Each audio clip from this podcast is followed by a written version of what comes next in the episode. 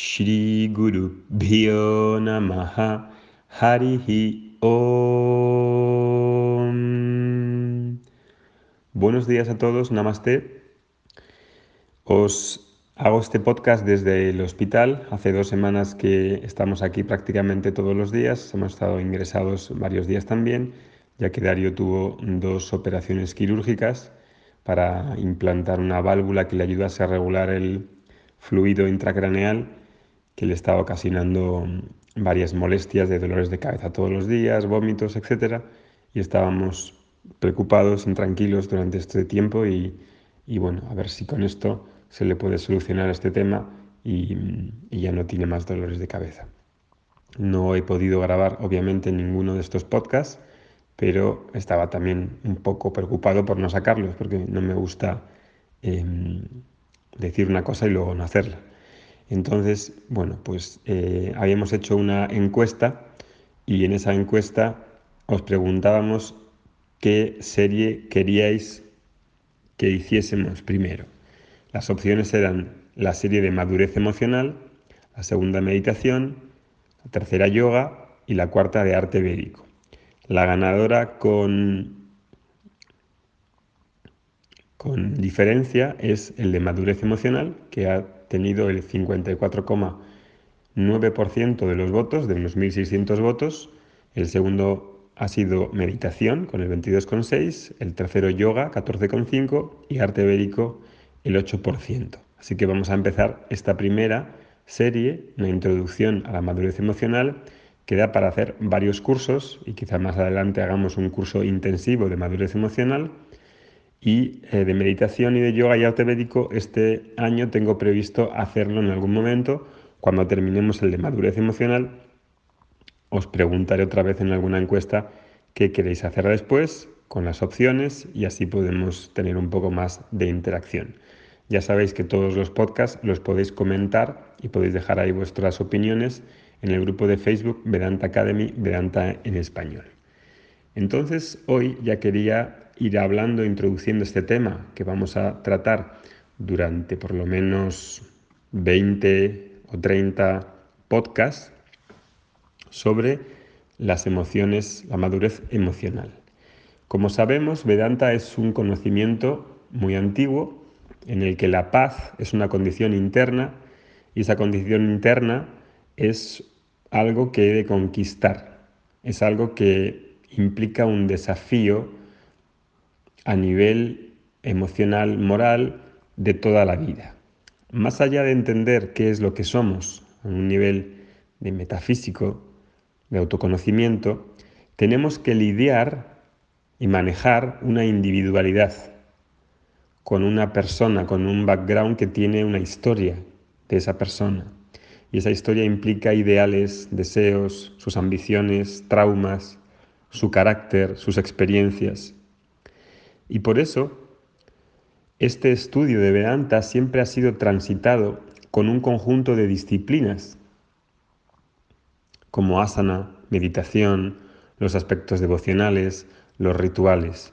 Dentro de todas esas disciplinas, que son un montón, son una montaña dentro de la cultura védica, las disciplinas que purifican la mente y las emociones puede que sean las más valiosas y las más difíciles, porque para internalizar ese conocimiento, ese autoconocimiento, hace falta que la mente emocional tenga relativamente un equilibrio. Y lo que suele ser difícil también suele ser más liberador.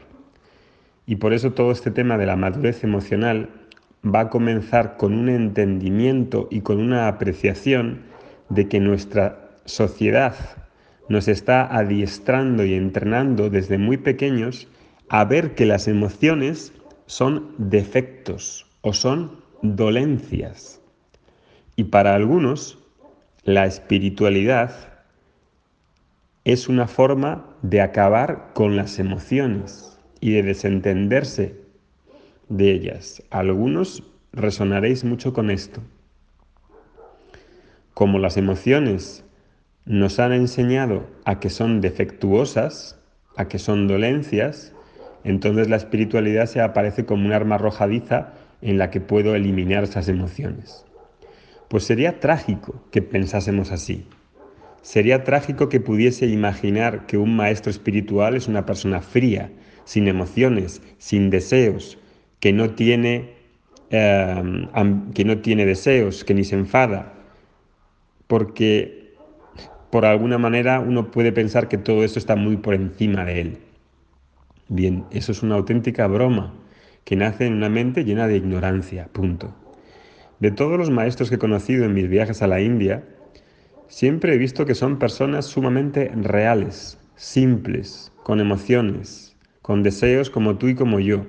Y una de las mayores bendiciones de estar en presencia de esos maestros es aprender a vivir con uno mismo y entender que esas emociones que surgen en cada uno de nosotros no están fuera del lugar, están dentro de un orden y tienen un propósito.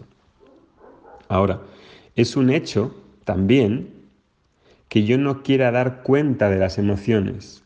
Es un hecho porque ante la rabia, ante la ira, puedo destruir cosas, como las relaciones.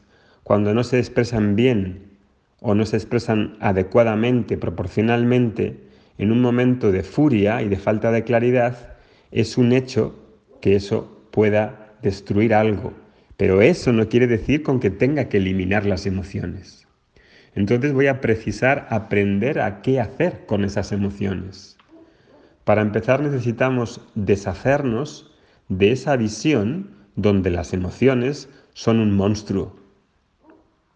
Y puedo comenzar a apreciar que las emociones traen un propósito y nos dan una determinada energía, algo a ser hecho con ellas. Por ejemplo, si alguien traspasa nuestros límites y no los respeta, entonces siento rabia, siento ira. Y he de usar esa ira o esa rabia para poder restablecer los límites que alguien ha roto.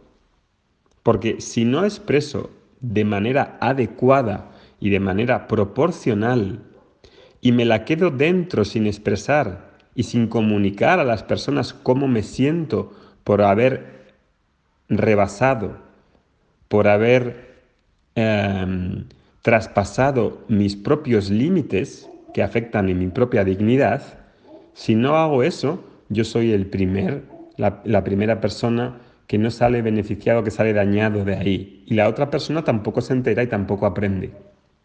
Entonces, todo lo que acontece dentro de mí tiene un orden. No tenemos defectos. Sufrimos debidos a nuestra propia ignorancia. Y, y precisamente queremos destruir esa ignorancia y cualificar a la mente para lidiar con las emociones. Y por eso vamos a hacer esta serie de audios que son como si fuesen gotas de homeopatía para aprender más sobre nosotros y trazar ese viaje del estudio de Vedanta con una transformación efectiva que pueda hacer que ese conocimiento se quede. Porque si no lidiamos, si no crecemos emocionalmente, el autoconocimiento no va a tener lugar porque el autoconocimiento tiene lugar en una mente relativamente en paz. Y una mente relativamente en paz necesita sí o sí madurez emocional. No es un lujo, nadie puede prescindir de ello. Este curso entonces, esta serie de audios, va a traer situaciones prácticas del día a día con ejemplos de personas y casos donde pueda ver cómo lidiamos con las emociones. Esa es nuestra propuesta que tengamos el coraje y la sensibilidad necesaria para trazar este camino juntos, que Dios nos facilite todo lo que necesitemos y que haya luz en esta nueva serie. Hariom.